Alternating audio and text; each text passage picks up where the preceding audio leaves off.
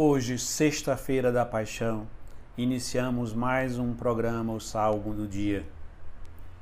Neste dia nós contemplamos de forma mais eloquente e forte o amor de Deus por nós.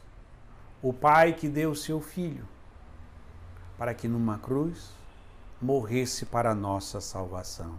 Hoje é um dia grave, é um dia solene, mas eu não diria um dia triste, porque hoje é a Páscoa da cruz de Cristo, é a vitória, é a vitória de Cristo sobre o pecado, a morte, o demônio na cruz.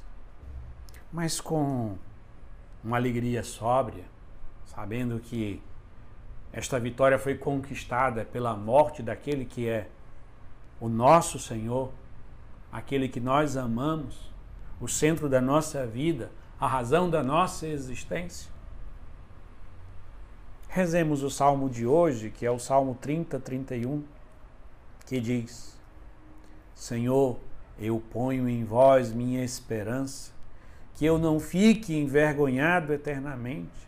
Em vossas mãos, Senhor, eu entrego o meu espírito, porque vós me salvareis, ó Deus fiel. Em vossas mãos, Senhor, eu entrego o meu espírito. Jesus, no alto da cruz, vai rezar este versículo deste salmo, fazendo da forma mais pessoal possível, trocando a palavra Senhor por Pai. Pai, em tuas mãos eu entrego o meu espírito. E desta forma vemos mais uma vez a beleza e a riqueza dos salmos. Só imaginar que Jesus rezava com estes salmos e nesse momento mais grave e solene da sua vida, onde ele está entregando a sua vida em, em fidelidade ao Pai. E para a nossa salvação, ele continua rezando, utilizando os salmos.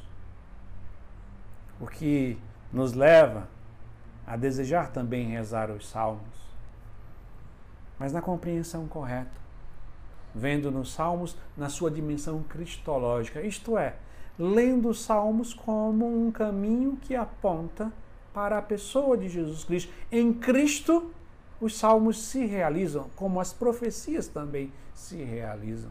E de uma forma toda especial quando são salmos que, literalmente, descrito pelos evangelistas, Jesus rezou, como este no alto da cruz. Pai, em tuas mãos eu entrego meu espírito. Este versículo nos aponta a grande fidelidade e a confiança com que Jesus cumpriu a vontade do Pai. Quando celebramos a encarnação do Verbo, nós usamos aquele salmo que diz: Eis que venho com prazer fazer vossa vontade.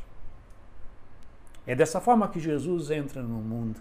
E agora, aquilo que ele disse em palavras ao Pai, ao entrar neste mundo, ele cumpre em atos, na sua obediência na cruz. Mas ele faz isso ao Pai para a nossa salvação. Mas eu gostaria que nesse dia de hoje, você, pelo menos por alguns instantes, pensasse na morte de Jesus na cruz, nessa fidelidade perfeita ao Pai em vista da humanidade, não como Jesus morreu por toda a humanidade, o que é a verdade, mas eu gostaria que por alguns instantes você meditasse numa verdade que é consequência dessa. Jesus morreu para a sua salvação. Ele carregou sobre si os seus pecados, os meus pecados. Ele morreu para que eu tivesse a vida e você tivesse a vida.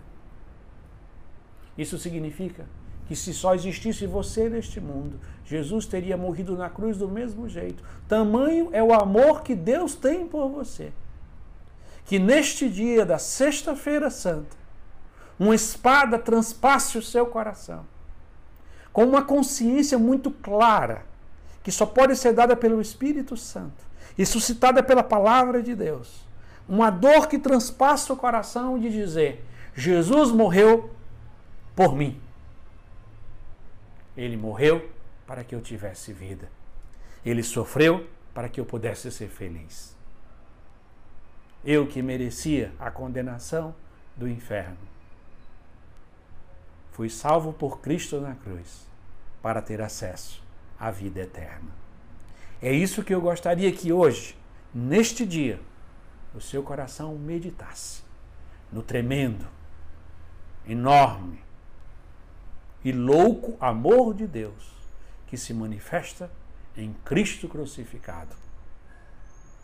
E assim, concluímos rezando mais uma vez o Salmo 30, 31, na sua primeira estrofe, que diz: Senhor, eu ponho em vós minha esperança, que eu não fique envergonhado eternamente.